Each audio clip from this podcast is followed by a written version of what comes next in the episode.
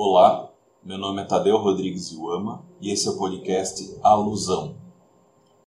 O nosso episódio bônus é um bate-papo com o Rafael Carneiro Vasques. Aproveitando que ele é um autor que está nativo, é próximo, é acessível, enviei algumas perguntas para ele, peguei as respostas e esse bate-papo é um bônus aí para você que está acompanhando essa terceira temporada. Um abraço. Primeira pergunta, Raka. Dissertação é de 2008, né?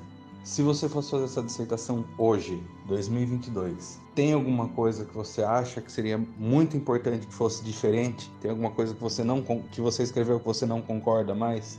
Bom, e aí, Tadeu, tudo bem? É, sobre a questão da dissertação 2008, é, 2008 Uh, a minha realidade, eu não tinha tanto acesso a jogos independentes. Eu acho que até a cena dos jogos independentes era muito diferente na época. E no Brasil tinha muito pouco acesso, né? Eu acho que hoje eu abordaria é, uma, a questão do, dos LARPs, dos jogos narrativos, né? RPG sem mestre, pensando nessa possibilidade de você aplicar em bastante turma e discutiria aí alguns elementos, algumas metodologias. Claro que a gente pensando dentro dessa dinâmica, né? O que, que eu faria? é porque a gente tem um tempo, né? Você tem um tempo no mestrado, então acabou sendo urgente discutir aqueles pontos, que nem religião, na época ainda tinha muito eco de ouro preto, né? Mas eu acho que hoje eu discutiria LARP, jogos narrativos, é, não deixaria, não tiraria as, discussões e eu pensaria um pouco sobre o quanto que o RPG ele acaba, acabou, acabou sendo assimilado sim dentro dos jogos narrativos, não pelo, pela prática RPG, mas por assistir RPG, né? Que a gente tem quantos canais de Twitch que as pessoas assistem, as pessoas acompanham. Acho que esse seria um ponto que eu discutiria. Segunda pergunta: na sua concepção, o que mudou de lá para cá? Em que sentido? Tanto na visão da sociedade sobre RPG, quanto na visão da academia sobre RPG. Eu acho que teve, teve, teve algumas mudanças significativas, né? O RPG dentro da sociedade ele foi assimilado como uma atividade comum, cotidiana, né? Assim como ler quadrinhos começou a ser visto cada vez mais como normal, talvez seja porque aquele público que jogava amadureceu, cresceu, se tornou adulto, trabalha e, e isso já não é mais visto como, como alguma coisa de adolescente estranho, esquisito, e sim como um hobby, uma prática de adultos, de, de, de, de pais, de mães né? Então você tem aí essa formação dessa, da, daquela primeira geração de jogadores que agora tem filhos, esses filhos já, já crescem sabendo o que é RPG, né? Estão acostumados a livros, até jogam às vezes com os pais, enfim. E aí você tem esse ponto de que, então na sociedade, inclusive o, o RPG ele, ele passa a ser um produto, né, é, comercialmente interessante. Você tem aí bonequinhos, né? Vende bonequinhos, tem quadrinhos, de, tem, tem é, cada vez mais assim um mercado mercado nesse, nesse sentido. É, a gente teve lá o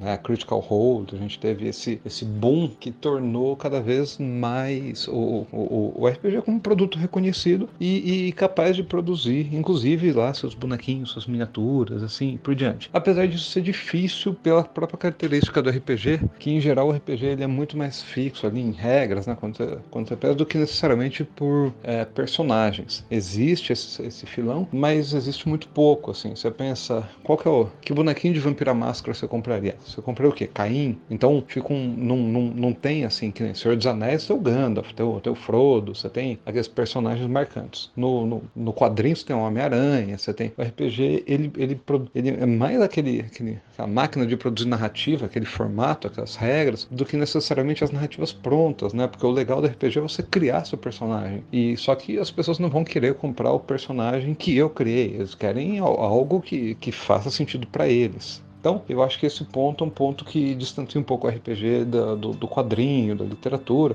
mas ele já vai sendo assimilado, é uma marca, é reconhecido. É, e na relação com a religião, a religião, de certa forma, abandonou, esqueceu os RPGs. Não que não apareça, do volta e meia aparece alguém criticando, falando desses jogos, os perigos, mas a religião ela já foi para outra área para discutir costumes, discutir, né, se contrapor à esquerda, ao feminismo. É, aos, uh, aos movimentos LGBTQIA+. Então, você tem todo aqui um, uma, um deslocamento de, de, discussão da religião. Então, o RPG é isso. Se você para pensar, você tem aí mais de 10 anos que nenhum crime é atribuído a RPG. É, e, e, você não vê religiosos falando. Hoje, a preocupação é com, com a sexualidade, as crianças, o aborto. E, e eles não, não têm essa, essa preocupação com, com jogos. Isso, isso é um dado. Pode voltar? Pode. Com a academia, eu acho que também mudou pouco. Sempre tem alguém que vai estar tá pesquisando. Claro, quanto mais pessoas pesquisando, a gente vai ter um. A gente tem uma quantidade enorme de pesquisas, de material, de texto. Se você procurar texto, ah, RPG, na geografia, você procura na psicologia, você procura. É, tem uma quantidade muito grande. E assim, por que, que não mudou muito? Porque poucas as pessoas elas dão sequência. Então, poucas pessoas, o cara faz um mestrado, arruma um emprego, vai trabalhar, o cara faz um doutorado, um emprego, vai trabalhar, ele vai pesquisar outra coisa, ele vai escrever outra coisa. E o RPG, ele foi um, um, um passo, né? Mas ele não, não recebe muito prosseguimento. Muito, talvez, pela falta de,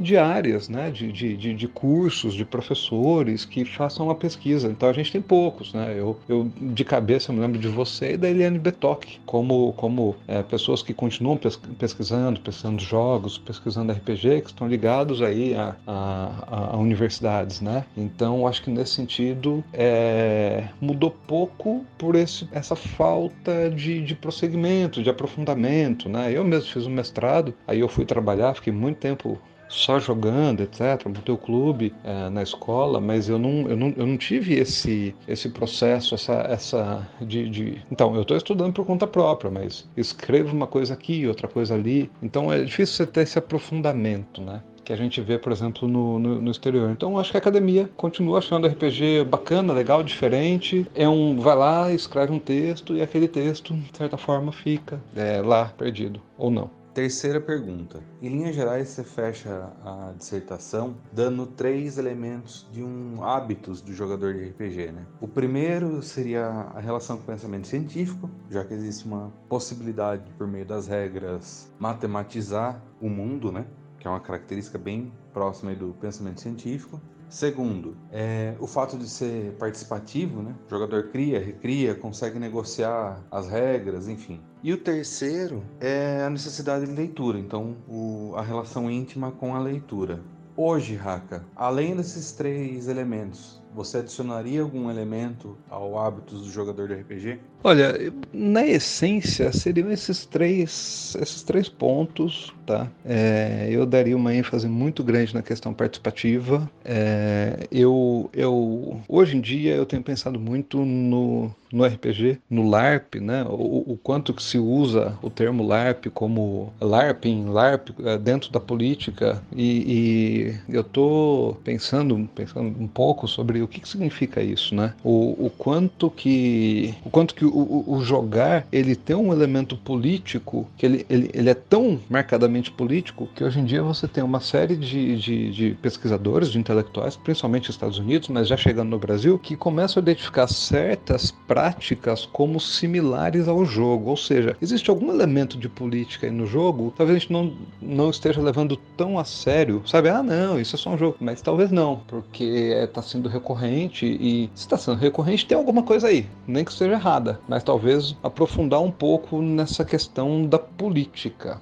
E feitas as perguntas, o espaço está aberto aí, para você comentar livremente o que você quiser. Abração e obrigado, cara. Por fim, é isso. Agradecer, obrigado. É, são essas questões. Eu coescrevi um artigo né, sobre, sobre a, a, diferença entre os bestiários medievais e os livros de monstro de, de RPG, porque, é, de novo, né, eu continuava essa discussão do desencantamento do mundo. Olha, não, pera lá. Você tem um livro de monstros, isso não é um bestiário medieval. Aqueles bestiários, aqueles livros, não é é, é, diferente, então a gente fez uma análise, né, do, do, uma, uma, comparação de como que o texto apresenta, como que o texto aparece no, nos livros de RPG, e então eu fui por esse lado por um tempo, hoje eu tô buscando essa preocupação mesmo dentro desse elemento político, né, e, e a gente tem que pensar que o RPG, ele, ele é uma prática, né, é um jogo, é, ele tem uma série de, o RPG, o LARP, são jogos que têm uma série de características e que eles estão integrados dentro de um mundo digital, dentro de um mundo de uma tecnologia virtual cada vez mais presente, cada vez mais marcante, cada vez mais significativa, né? E o, e o que, que significa isso? Como significa? Como que a gente faz essa releitura desse, desses jogos? Então, acho que esse é um passo, é um caminho a se, a se entender, a se buscar. É isso, muito obrigado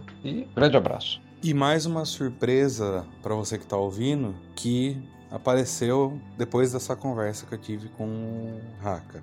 A partir desse ano, eu estou fazendo a curadoria de uma coleção de publicações envolvendo RPG, LARP, em conjunto com o NP LARP, que vão ser lançadas pela editora Provocare. Se tudo der certo, ainda em 2022 nós planejamos publicar o livro da dissertação do Rafael Carneiro Vasques, então notícia aqui em primeira mão para você que está ouvindo, e a tradução de um segundo livro, que ainda é surpresa, eu vou manter mistério aqui. Abração! O podcast Alusão é uma produção técnica com intuito de divulgação científica. A trilha sonora dos episódios é a música intro do álbum Solitude da banda Primordial Idol, da qual faço parte. As imagens do podcast foram criadas pelo artista visual Luiz Falcão, a quem agradeço. Para entrar em contato, enviar e-mail para tadeu.rodrigues.iuama.gmail.com